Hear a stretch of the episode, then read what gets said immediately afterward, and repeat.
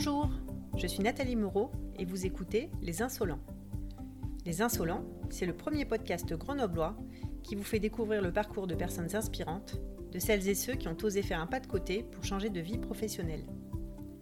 On parle de ce qui a provoqué le déclic chez eux, mais également de ce qui les nourrit, de comment ils font face aux difficultés, bref, de tous leurs secrets. Coach certifié chez Geode Coaching, j'accompagne de nombreuses personnes dans cette situation et j'observe des similitudes dans les mécanismes du changement. Le but de ce podcast est de vous aider à prendre conscience de vos possibilités pour vous permettre à vous aussi de trouver la place qui vous correspond. Vous pourrez aussi découvrir des acteurs de la région grenobloise, tous plus passionnants les uns que les autres.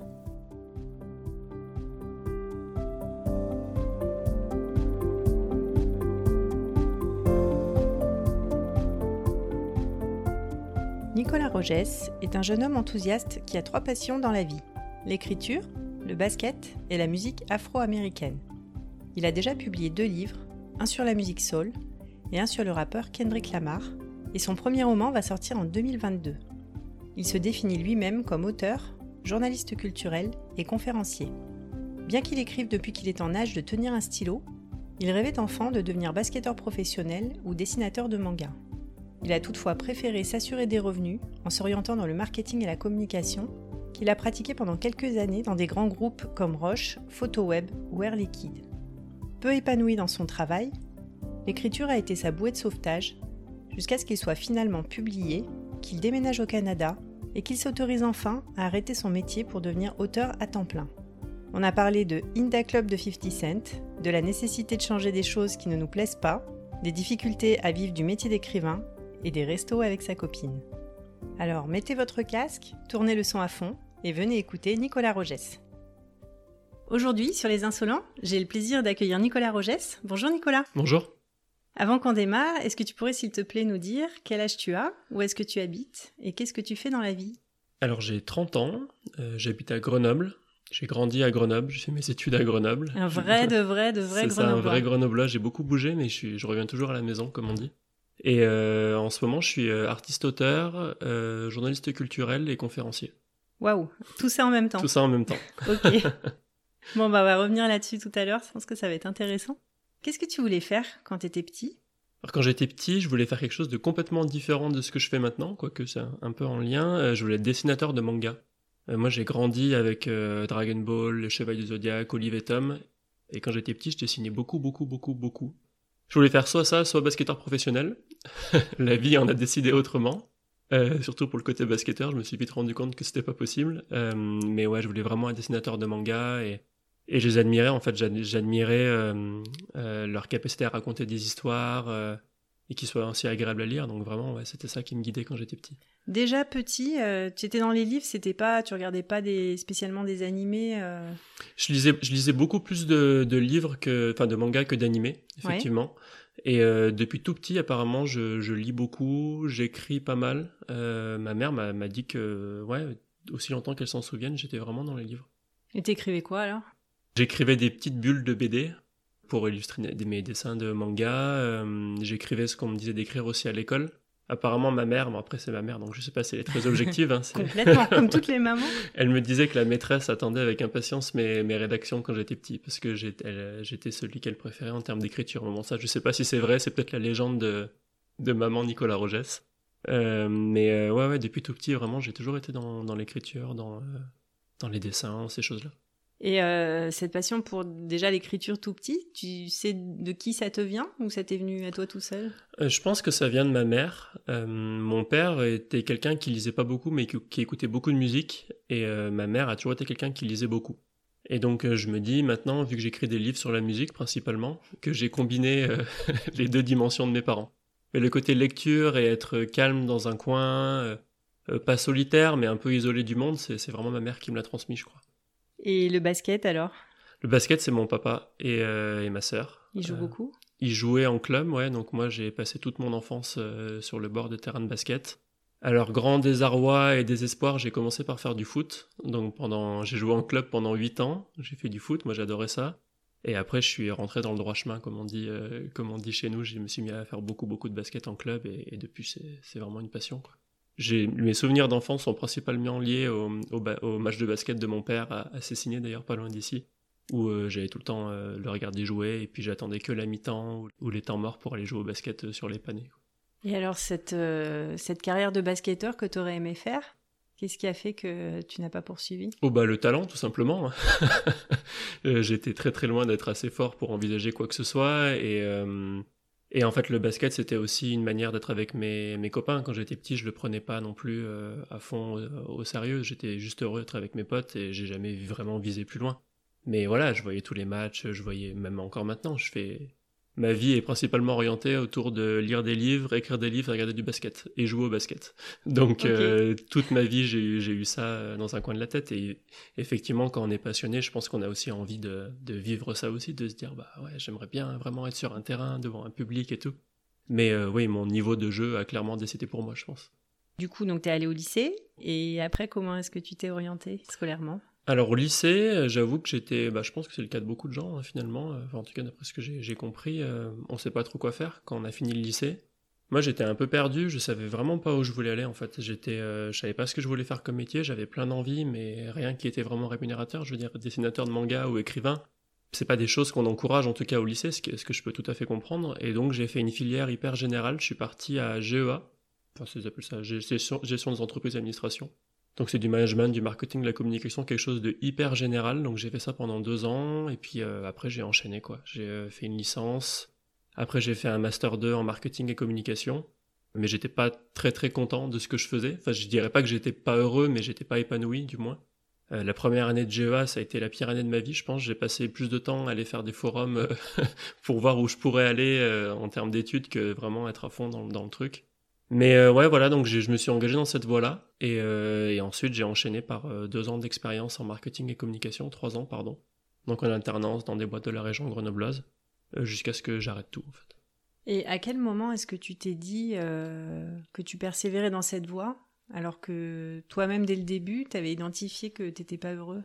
Parce que hum, je suis quelqu'un qui est assez inquiet et anxieux, je pense. Donc j'avais besoin, vu que c'était une bonne formation, je me suis dit, je sais que je ne vais pas faire ça toute ma vie, mais j'ai besoin d'un filet de sécurité. Et au mm. moins, euh, si un jour j'ai mon bac plus 5, euh, si un jour je fais autre chose et que ça marche pas, et si j'ai un peu d'expérience aussi dans ce domaine-là, bah, éventuellement, je pourrais retourner vers ça.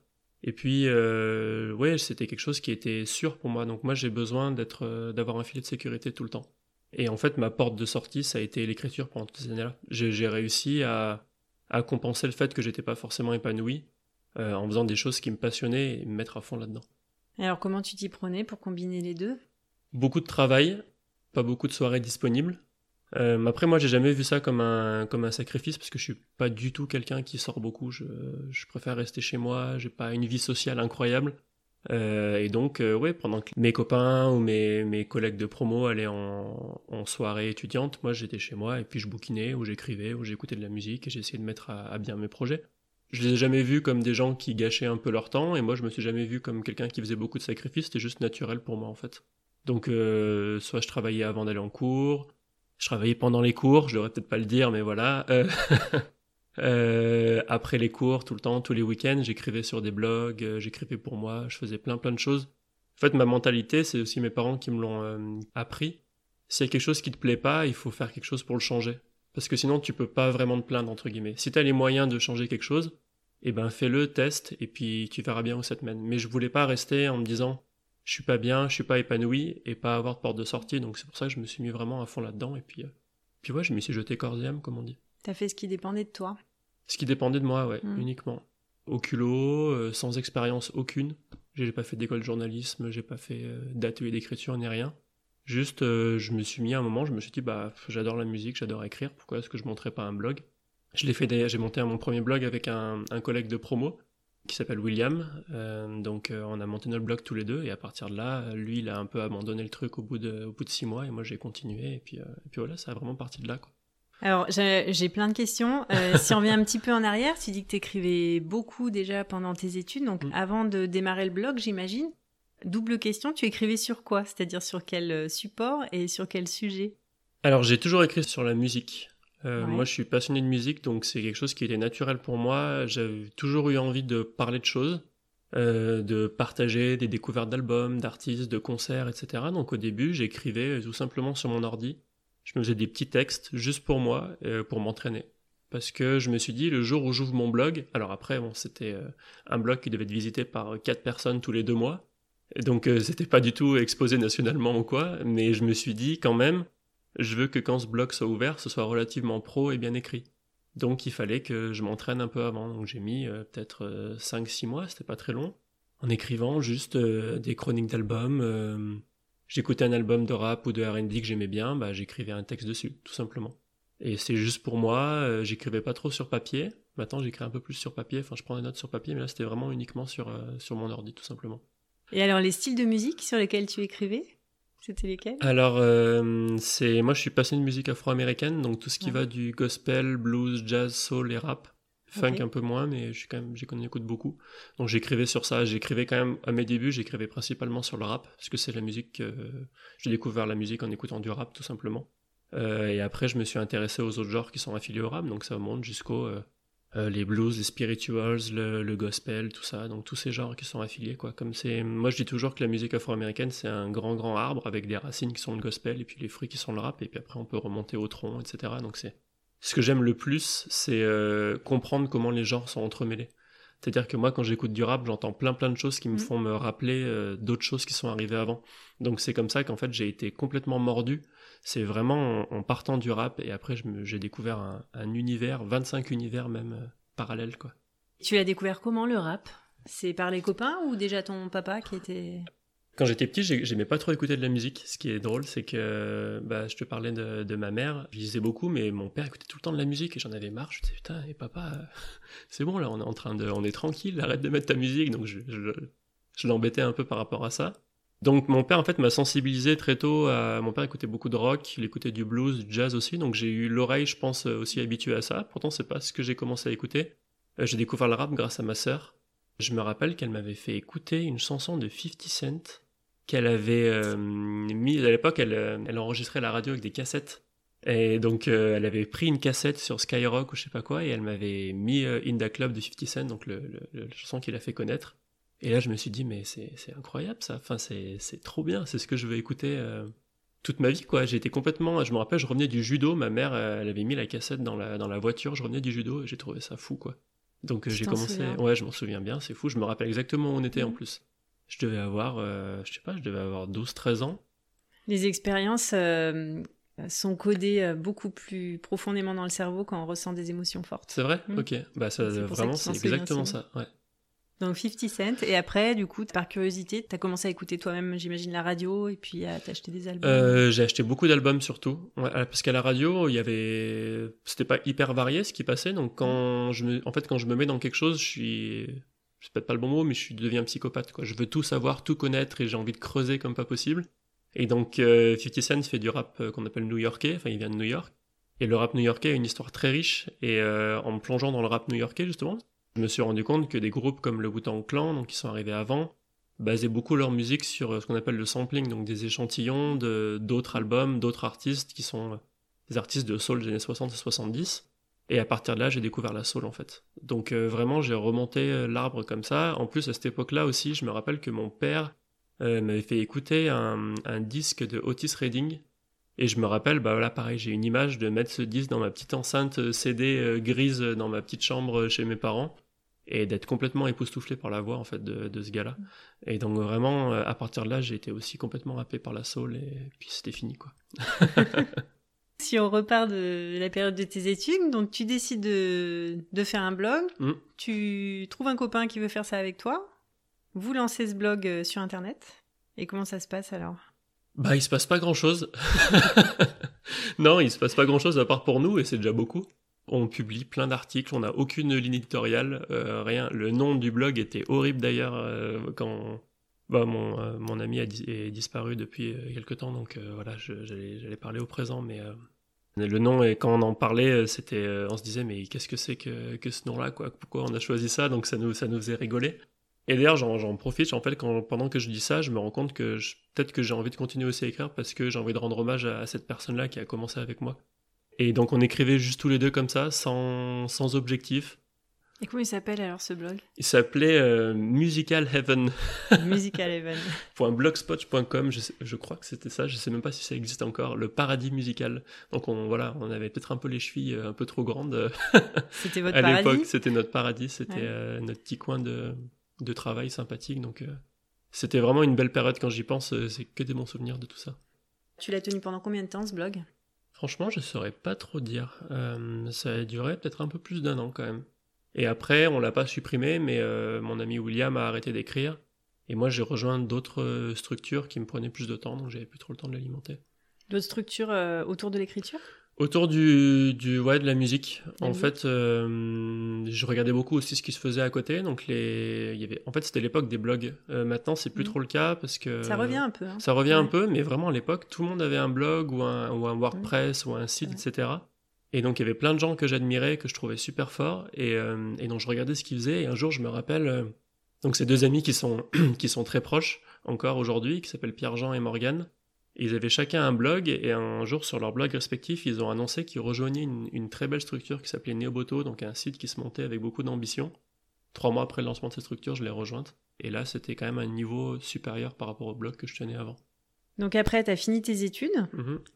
Euh, en parallèle, l'écriture euh, continue à faire partie de ta vie. Tu étais toujours en train de contribuer sur cette structure ou Alors à la fin de mes études, ça faisait euh, donc à la fin de mon bac plus 5, ça faisait un moment que j'écrivais plus sur cette structure-là parce qu'elle a, hum, enfin elle s'est arrêtée d'elle-même en gros. Mais j'ai écrit quand même deux ou trois ans dessus, mais vraiment là c'était très intensif parce qu'on avait carrément un emploi du temps, tous mes week-ends étaient occupés par ça, je faisais ça tout le temps, tout le temps, tout le temps. Ma copine devenait un peu dingue, mais bon, elle, enfin, elle est toujours avec moi, elle m'a toujours soutenu là-dedans, elle relisait tous mes Elle a articles, survécu. tout, elle a survécu. Entre temps, entre donc cette période néoboto qui a duré, je crois, trois ans, euh, où j'ai noué des liens avec des gens extraordinaires avec qui je suis encore en contact aujourd'hui. Euh, c'est quelque chose qui m'a beaucoup beaucoup appris, qui m'a appris de la rigueur, euh, se tenir à un timing, qui m'a appris voilà à me professionnaliser un petit peu.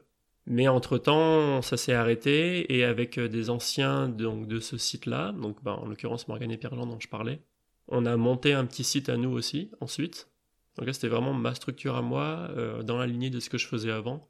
Donc pareil, euh, interview d'artistes, etc. Cette structure s'appelait Bugin. Et donc on a monté ça tous les trois avec euh, un ami qui était graphiste. Et donc ça, ça m'a tenu jusqu'à la fin de mes études. Et en termes de notoriété de votre site? Alors Neoboto, ça marchait bien à l'époque. Des fois, il y a des gens qui se souviennent de Neoboto, c'est marrant dans le milieu du, du rap et du journalisme musical. Le site euh, faisait plusieurs milliers de vues par jour, je crois, donc c'était pas mal. Ensuite, le site qu'on a créé nous, alors c'était encore un niveau de notoriété largement inférieur. On n'avait aucun objectif de notoriété, juste de, plaisir. Euh, à cette époque-là, il n'y avait aucun de nous qui voulait se professionnaliser dans l'écriture. Moi, je pensais pas qu'un jour je pourrais faire de l'écriture mon métier. Mais non, en termes de notoriété, vraiment, c'était très très très très réduit. Aujourd'hui, euh, Bugin a disparu, mais, euh, mais non, personne ne se souvient de ce site-là. Et quand tu as fini tes études, alors, qu'est-ce que tu as décidé de faire?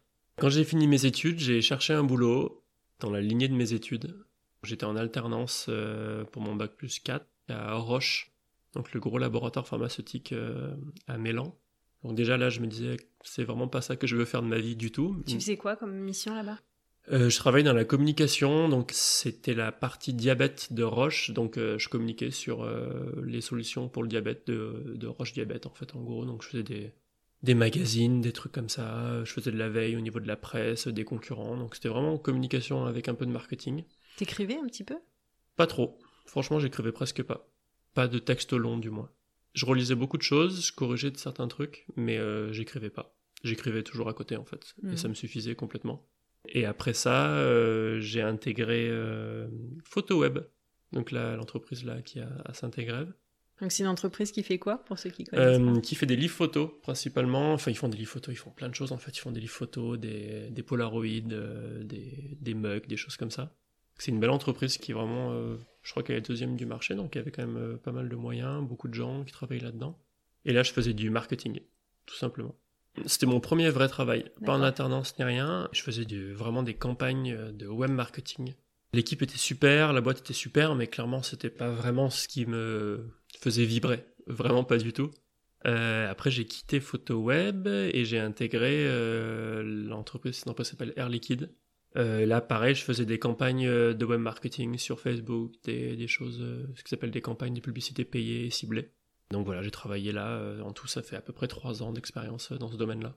Et qu'est-ce qui a fait que, malgré l'expérience chez PhotoWeb où tu sentais que le marketing, c'était vraiment pas ta passion, tu persévéré quand même à retenter l'expérience pour un autre groupe? C'est une super bonne question. J'ai jamais voulu avoir beaucoup d'argent, ça m'a jamais guidé, mais euh, j'ai toujours eu peur de plus en avoir du tout et de pas pouvoir euh, subvenir à mes besoins et de pas pouvoir euh, me payer des restos avec ma copine ou des choses comme ça. Je voulais juste avoir assez d'argent pour juste avoir une vie normale, comme m'acheter des bouquins, m'acheter des vinyles, des CD et aller au resto avec ma copine. Voilà, c'est juste ça que je veux faire dans ma vie. D'accord. et m'acheter des baskets pour jouer au basket si tu veux. donc j'ai aucune autre envie que ça et en fait je bah, je trouvais pas d'autre moyen que ces boulots-là pour euh, mhm. réussir à avoir ça, tout simplement. J'écrivais beaucoup, mais je savais très bien que c'était pas rémunérateur. Je pense aussi que j'ai grandi dans un environnement où mes parents étaient pas riches riches, mais j'ai jamais manqué de rien. Euh, ils pouvaient m'emmener en vacances, euh, voilà, j'ai jamais eu l'impression de manquer de quoi que ce soit. J'ai eu beaucoup de chance par rapport à ça. Et du coup, j'ai été habitué à pas devoir me sacrifier ou tout calculer tout le temps. Donc ça me faisait peur en fait de me dire bah si je me retrouve sans rien, bah là à ce moment-là, je vais devoir tout calculer parce que j'aurai plus d'argent du tout. Je pense que c'est la peur qui m'a, entre guillemets, euh, maintenu dans ce boulot. Après, je veux pas du tout avoir l'air misérable ou quoi que ce soit. C'était très, très, très, très loin d'être l'enfer. Euh, j'avais des super collègues. le boulot était parfois intéressant, sans aucun problème. Mais en tout cas, moi, au plus profond de moi, je savais que c'était pas ce à quoi j'étais destiné, entre guillemets. Mais je pense que ce que tu dis, c'est ce qu'on retrouve chez beaucoup de gens, hein, mmh. cette peur du, bah, du chômage, de manquer d'argent, etc qui a pu être transmis par les parents parce que bah parce que ont pu connaître des périodes compliquées ou ou parce que euh, simplement on voit dans les médias des choses qui, qui font flipper. Tout à fait. J'ai passé énormément de temps avec ma grand-mère quand j'étais petit, c'était ma nounou en fait, donc j'ai une relation très forte avec elle. Elle vient d'Espagne, donc elle a connu la guerre, etc. Elle a vécu et grandi dans un milieu très très populaire. Elle a travaillé pour avoir un peu d'argent. Donc euh, je me suis dit, en fait, c'est normal de travailler tout le temps pour avoir de l'argent, tout simplement. Je me suis jamais posé la question de me dire est-ce qu'il y avait d'autres moyens de, gagner de l'argent que de faire un boulot? Entre guillemets normal quoi. Quand je dis normal, c'est 8h, 17h, 18h tous les jours et puis voilà, c'est ce que font beaucoup de gens quoi. C'est vrai que ça fait un peu peur aussi euh, quand on est jeune, quand on n'a pas beaucoup d'expérience de dire bah est-ce que je suis capable de faire ça? Est-ce que j'ai les épaules nécessaires pour changer de, de boulot, de voie, de vie complètement? Et du coup, quand tu as décidé d'arrêter euh, ton travail chez Air Liquide, qu'est-ce que tu as souhaité faire? Alors, c'était il y a trois ans, donc à l'époque j'avais 26 ans et quelques. Je me suis dit, bah, si tu le fais pas maintenant, tu le feras jamais en fait. C'est Là, tu es en train de prendre une voie où euh, tu peux très bien travailler pendant 40 ans comme ça sans t'en rendre compte. Et euh, tu vas arriver à ta retraite à plus de 60 ans et tu vas te dire, mais pourquoi est-ce que tu n'as pas essayé en fait? Ce serait vraiment dommage. Ma plus grande peur, au-delà de me retrouver sans rien comme rentrée d'argent, c'est d'avoir des regrets. Depuis je sais pas combien de temps, je me dis si j'arrive à ma retraite ou quand je vais vieillir et que j'ai des regrets, ça va me bouffer complètement et ça va complètement me déprimer. Donc je me suis dit il faut que je fasse tout pour ne jamais avoir de regrets et pas forcément avec l'objectif de réussir à faire quelque chose, mais au moins d'essayer. Parce que si, je dis si t'essayes pas, en fait, tu, vas te, te, dire mais mec, euh, quoi, pourquoi t'as pas fait ça quoi? Pourquoi t'as pas fait ça quand tu le pouvais? Et j'ai eu une énorme chance de bien gagner ma vie en étant chez Air Liquide. J'avais un, beau salaire, j'avais pas beaucoup de charges à payer parce que mon loyer était très faible. Je vivais avec ma copine, donc tout était divisé par deux. Et vu que j'ai pas une vie euh, particulièrement dépensière, bah, sans m'en rendre compte, je mettais tout le temps de côté par mois. Donc j'avais beaucoup trop d'argent pour ce que je pouvais en faire, quoi, entre guillemets. Donc j'ai pu mettre de côté. Et je me suis dit, bah, pour répondre à ta question, il faut que tu te mettes à fond dans l'écriture. Essaye de faire quelque chose. Je sais pas où ça te mènera, mais c'est ce pourquoi tu es fait. Je le sentais au plus profond de moi. Je me dis, je suis pas fait pour faire du marketing toute ma vie, je suis fait pour écrire et partager, c'est ce que je veux faire en fait. Et ce déclic, euh, tu te souviens du moment où tu l'as eu? Je l'ai eu, je pense, à Air Liquide, vraiment. J'ai rencontré des gens là-bas qui m'avaient l'air un peu tristes parfois, qui je sentais qu'ils avaient qu'ils auraient peut-être voulu faire autre chose, qui étaient fatigués, très très fatigués par leur boulot. En fait, j'ai juste eu peur de ressembler à ces personnes, je pense. Sans les critiquer ou quoi, c'est pas du mhm. tout le, le truc, c'est juste qu'ils avaient une vie que moi je voulais pas en fait. Et t'écrivais quoi à l'époque, donc avant de prendre cette décision? Toujours la même chose, franchement. Euh, j'écrivais principalement des, des, articles sur la musique. J'avais commencé à cette époque-là à écrire des choses beaucoup plus romancées, euh, mais juste pour moi, qui avaient rien à voir avec la musique. Des bouts de texte, des dialogues, des choses comme ça. Je saurais pas vraiment dire ce que c'était. Je les ai quelque part sur un disque dur. Ça fait longtemps que je les ai pas relus. Ça vaudrait le coup de, de se replonger dedans. Mais j'écrivais principalement des choses sur la musique et à cette époque-là, j'avais signé mon premier contrat aussi euh, pour un livre, qui est mon premier livre sur la musique soul. Et je l'avais signé euh, à peu près euh, six mois après mon début chez Air. Et en fait, à cette époque-là, j'étais en train de m'épuiser aussi. Donc je pense que c'est le deuxième déclic, ça. C'est-à-dire que je me réveillais à 5h30, 6h du matin pour écrire avant de partir au boulot. Euh, j'avais des gros horaires, donc je rentrais assez tard et j'écrivais jusqu'à je sais pas quelle heure euh, le soir, tous les week-ends, tout le temps. J'ai presque pas pris de vacances. Donc j'étais vraiment crevé en fait. Et je me suis dit, euh, tu peux pas continuer sur ce rythme-là parce que si tu veux vraiment écrire sérieusement, professionnellement, pour moi, c'était pas compatible avec une activité salariée de 35 heures, 40 heures par semaine. Donc c'était vraiment le deuxième déclic de se dire, c'est soit tu fais l'un, soit tu fais l'autre. un choix. Ouais. Et comment tu t'y es pris pour te faire publier? Assez simplement, ce qui est paradoxal parce que se faire publier c'est un peu un enfer pour être honnête, on pourra peut-être en parler après. Mais euh, là j'ai juste envoyé un mail sur une boîte contact de l'éditeur en question. J'ai toujours eu envie d'écrire un livre depuis que je suis tout petit, je sais pas pourquoi, avoir un- mon nom sur la couverture d'un livre c'était un truc qui me semblait irréel. Je sais pas, ça faisait ouais 5-6 ans que j'écrivais vraiment beaucoup. Je me suis dit c'est bon là je suis peut-être au niveau nécessaire que je voulais être euh, pour me lancer dans un livre. Et donc je leur ai envoyé un mail en disant euh, coucou euh, j'existe. Euh, regardez ce que j'ai fait avant, est-ce que ça vous dirait de j'écrive un livre pour vous sur la soul Et après ils m'ont fait passer quelques tests, ils ont raffiné le sujet, etc. Et puis c'était... Ah oui, c'est parti d'une commande et pas d'un manuscrit en fait. Bah sinon c'est parti vraiment d'une proposition de ma part. Hmm. En disant voilà, est-ce que vous voulez un livre sur la soul Ils m'ont dit oui, mais pas comme tu l'entends toi. Euh, est-ce que tu es OK pour partir sur un sujet de ce type-là? J'ai dit OK, et après j'ai signé le contrat, et j'ai eu un an et quelques pour l'écrire, et c'était bon. Quoi. Premier livre publié. Et c'était qui comme euh, édi- éditeur? L'éditeur s'appelle Le Mot et le Reste. Ouais. Donc c'est l'éditeur leader en France sur les livres sur la musique. Donc c'était quand même un, un gros truc pour moi à l'époque. Et le titre de ton livre, c'était quoi? Le titre de mon livre, c'est euh, Move on Up, la soul en 100 disques. Move on Up, c'est euh, un titre de Curtis Mayfield, qui est une de mes idoles, qui est un des artistes que j'écoute le plus, et qui a fait une chanson qui s'appelle Move on Up, qui est hyper entraînante. Et je me suis dit, euh, quitte à pousser le, côté groupie de Curtis Mayfield à son paroxysme, parce que j'en parle tout le temps en fait de Curtis Mayfield, je suis un peu obsédé par cette personne-là. Autant que ce soit le, le titre de mon premier livre, ce serait vraiment un bel hommage, donc l'éditeur a accepté, j'étais super content. Est-ce que tu as le droit de nous dire combien tu as été payé pour ce premier livre J'ai le droit, je J'ai aucune idée de combien un auteur peut toucher. Alors c'est catastrophique, je trouve. vrai Ouais ouais. Euh, moi j'ai aucun problème à en parler. Je sais qu'il y a plein d'auteurs qui dévoilent pas alors, les pourcentages qu'ils touchent. Moi je, ça me pose aucun problème. Euh, je touche 9% sur euh, le prix de vente d'un livre hors taxe. Donc ça veut dire qu'en gros le livre était vendu 22 euros je crois. Donc je touchais un peu moins de 2 euros je crois sur chaque livre vendu. Donc c'est, je trouve que c'est ridicule comme. Ça euh, paraît très peu, après je me rends pas compte effectivement. des- bah, ça, c'est fou en fait de se dire que la personne qui a écrit le livre est celle qui touche le moins de tous les acteurs qui sont impliqués, parce que l'éditeur touche beaucoup plus, euh, le diffuseur touche plus, les libraires touchent plus sur les ventes d'un livre, et en fait la seule personne entre guillemets qui vit pas de ça, c'est euh, c'est l'auteur. Je veux pas avoir l'air amer ou quoi que ce soit, c'est vraiment une, une réalité.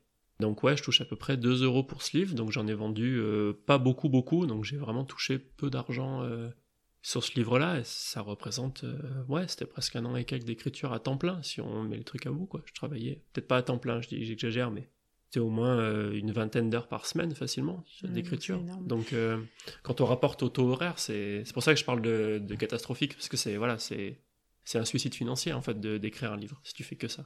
Ce pourcentage, euh, j'imagine que c'est un pourcentage de premier livre.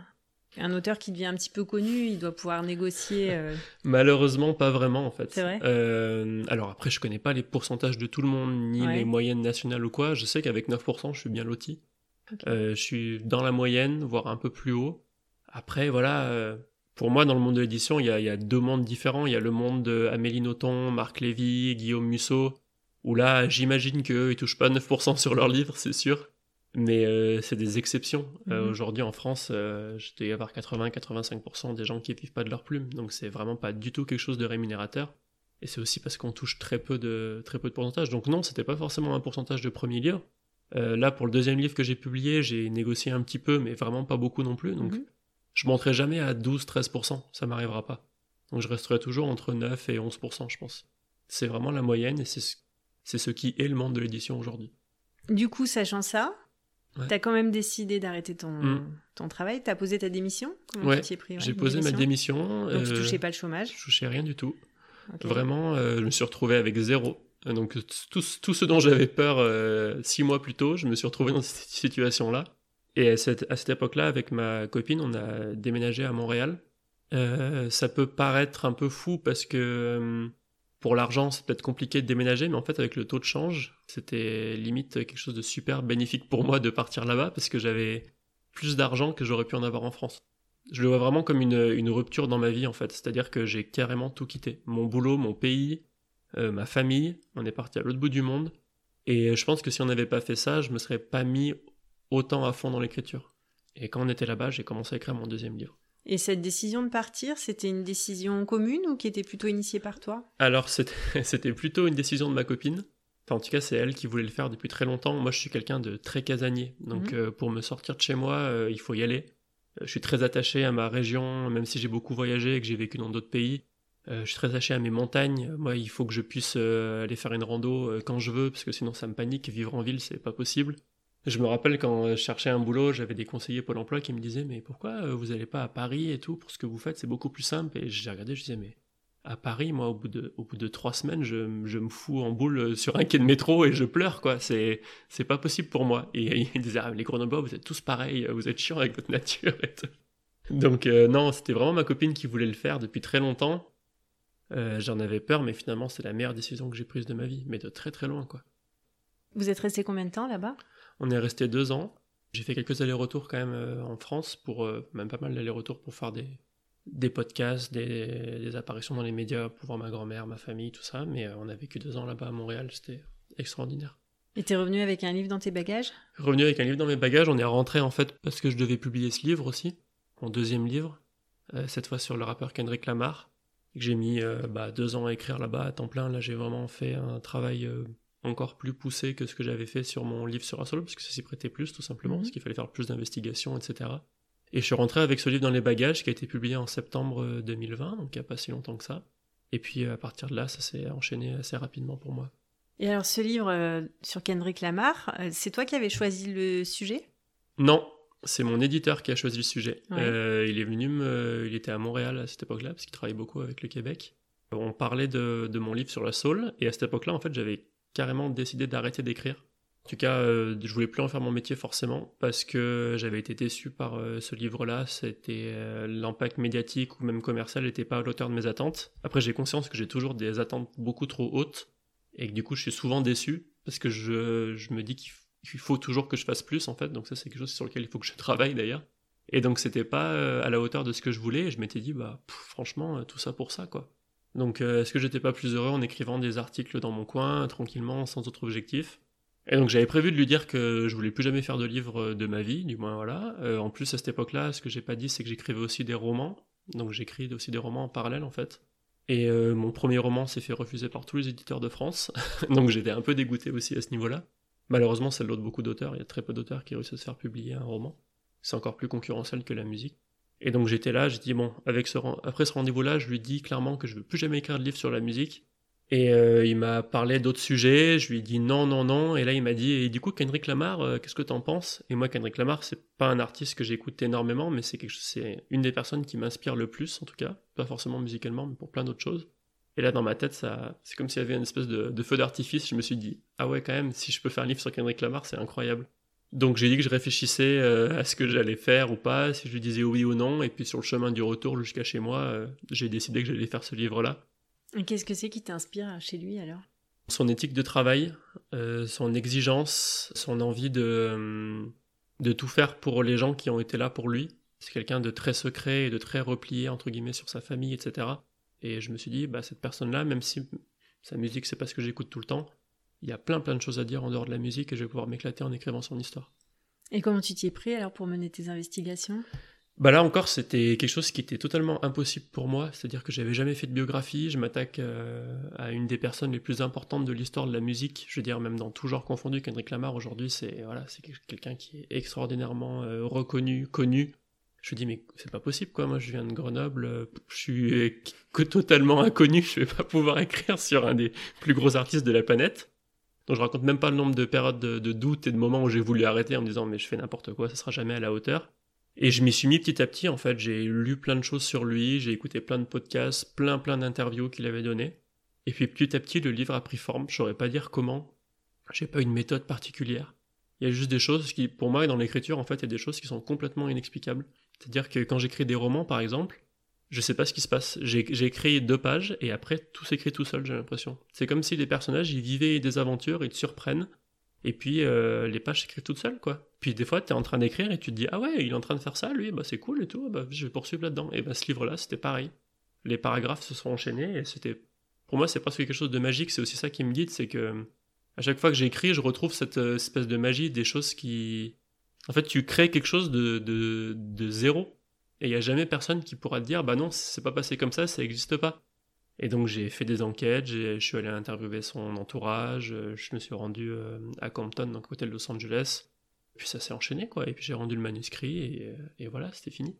Ce que tu décris, là, le fameux état dans lequel tu es quand tu écris, c'est l'état de flow Ouais, Cette sensation, on en oublie de manger, on en oublie tout ce qu'il y a mm. autour et tout se fait naturellement. C'est ce que font les gens quand ils sont complètement alignés, qui font ce pourquoi ils sont faits. D'accord, je savais pas du tout que ça avait un nom ou quoi. Et vraiment, c'est vraiment particulier de ressentir ça, c'est vraiment indescriptible. Je pense que je m'en lasserai jamais. Ça donne envie de s'y mettre. bah oui, il faut s'y mettre. Tout le monde peut écrire en fait. C'est ce que je dis à.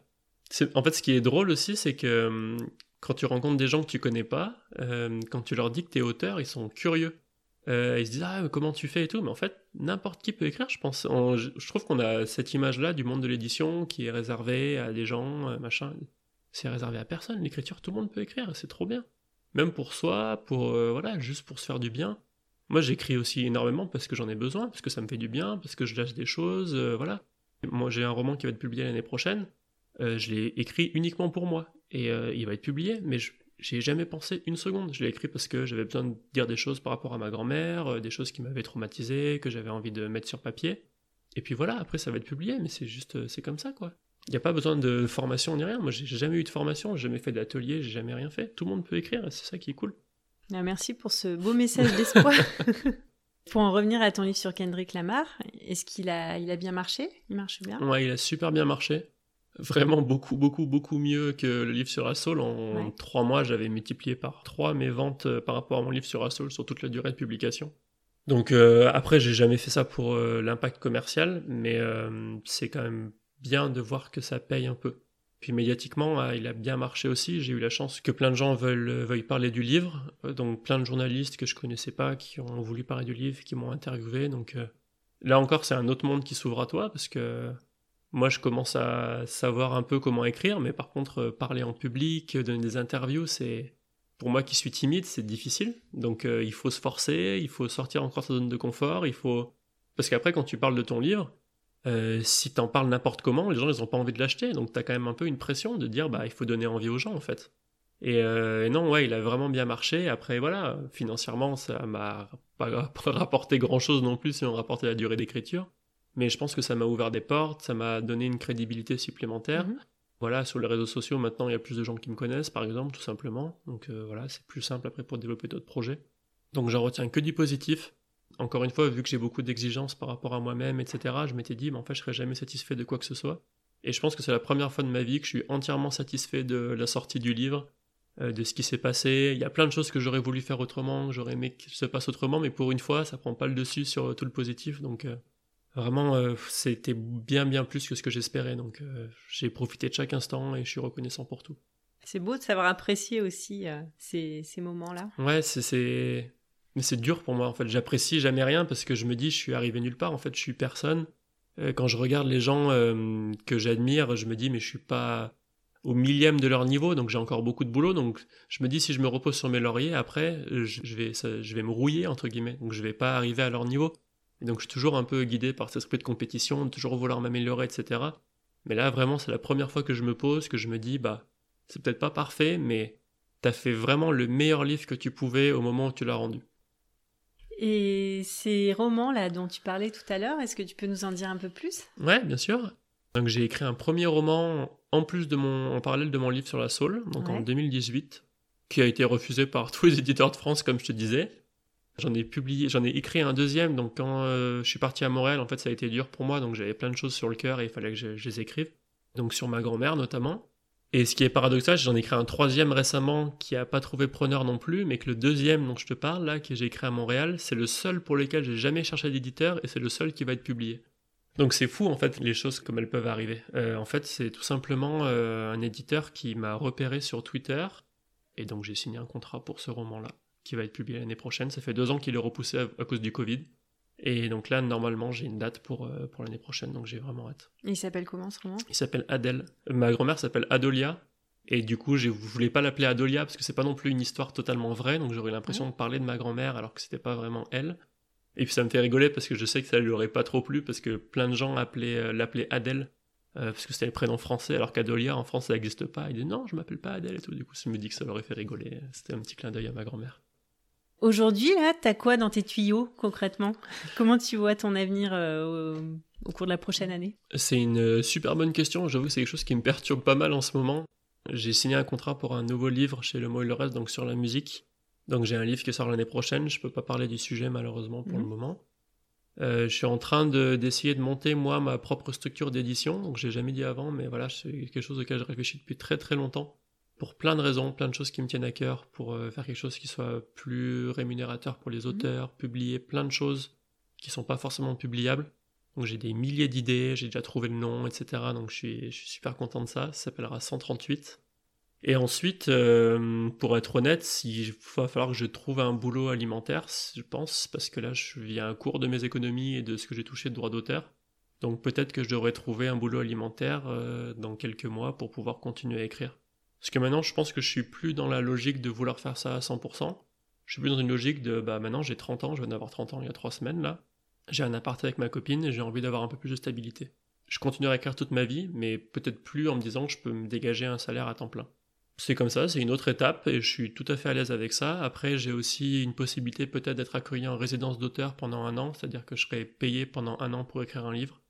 J'ai fait une candidature, donc pour l'instant, j'ai pas encore eu de réponse, mais c'est sur de bons rails. Si j'ai ça, je continue encore à écrire à fond et ce sera pour plus tard le boulot alimentaire. Si tu pouvais prendre une machine à remonter le temps et aller voir le Nicolas de 18 ans qui est en train de s'orienter pour ses études, qu'est-ce que tu aurais envie de lui dire? Waouh. Euh, je lui dirais euh, continue de faire ce que tu fais. En fait, euh, je lui dirais qu'il a raison de vouloir avoir un filet de sécurité. Parce que le Nicolas de 18 ans, il n'a pas changé de celui de 30 ans, il est toujours aussi anxieux et stressé par plein de choses. Et en fait, je suis content même maintenant de me dire que s'il y a besoin, je peux revenir à ce que je faisais avant. Et ce sera pas horrible du tout. Enfin, je veux dire, j'étais loin d'être malheureux. Il y a des centaines de millions de gens qui vivent des situations beaucoup plus compliquées que moi, donc si je refais du marketing ou de la communication, ce sera très très loin d'être grave. Et je pourrais même y prendre du plaisir, donc je lui dirais, euh, c'est bien, continue comme ça en fait. J'ai vraiment vécu des moments pas faciles euh, psychologiquement dans ces études-là, et voilà, mais euh, je pense que j'ai bien fait de le faire. Et je lui dirais aussi de pas abandonner l'écriture et qu'il a, qu'il fait bien de, de, sacrifier toutes ses soirées pour écrire parce qu'un jour ça va, ça va peut-être payer. Nicolas, je te remercie vraiment. Euh, j'aurais aimé parler avec toi pendant deux heures ou trois heures. Je trouve ça passionnant. Et je pense que le, rêve de l'écriture euh, est présent chez beaucoup de personnes. Oui, c'est vrai que c'est quelque chose que je remarque et je m'en rendais pas compte du tout. Euh, c'est-à-dire que beaucoup de gens écrivent et je trouve ça génial en fait. Énormément, énormément de gens écrivent et d'ailleurs les éditeurs le disent. si tu vas sur les sites de beaucoup d'éditeurs où tu peux envoyer tes manuscrits, ils te disent on a reçu trop de soumissions cette année euh, nous envoyer plus de manuscrits et tu regardes, pendant le confinement notamment, énormément de gens ont écrit. Et euh, il y a beaucoup de, gens qui disent ça, oh, tout le monde écrit et tout, mais enfin, il faut jamais regarder les gens euh, avec arrogance ou condescendance parce qu'ils écrivent. Tout le monde peut écrire, encore une fois, et, je trouve ça trop beau. Moi, je me rendais pas compte qu'autant de gens écrivaient. Écrire, ça peut aussi être écrire une lettre à tes parents ou quoi, et c'est déjà une forme d'écriture. Maintenant, avec le numérique, on écrit moins, mine de rien. Et je trouve que c'est cool aussi d'avoir ce retour aussi au pas à la plume, mais au papier, aux choses comme ça. Donc euh, c'est magnifique d'écrire et je trouve ça trop beau qu'il y ait autant de gens qui aient ce rêve-là. Euh, merci pour cette, euh, cette belle pensée. Bah, merci à toi pour l'invitation. C'était un vrai plaisir de, de, parler de tout ça. Eh ben, un plaisir partagé. J'espère que les gens en auront autant que nous. Et puis, bah, je te souhaite bonne continuation. Merci. Et puis, bonne chance pour ta maison d'édition. Ouais, merci. Peut-être que tu reviendras nous en parler dans quelques temps. Avec grand plaisir. et puis, longue vie au podcast. C'est vraiment, je trouve que c'est super d'avoir ce genre de podcast-là parce que on parle souvent des carrières des gens, mais on on parle pas toujours de ce qui les a menés à cette carrière. Et je trouve que c'est important d'avoir euh, des exemples de gens qui ont fait des choses pour peut-être s'en inspirer ou quoi. Donc vraiment, c'est, je, suis le, podcast avec attention et c'est vraiment super, je trouve. Ben, merci beaucoup, c'est l'objectif en tout cas. Bah, parfait. À bientôt. Merci, à bientôt. Les insolents, c'est tout pour aujourd'hui. Si vous aussi, il vous prend l'envie d'être insolent, si vous avez un projet et que vous souhaitez un accompagnement professionnel, je serai ravie de vous soutenir dans cette grande aventure.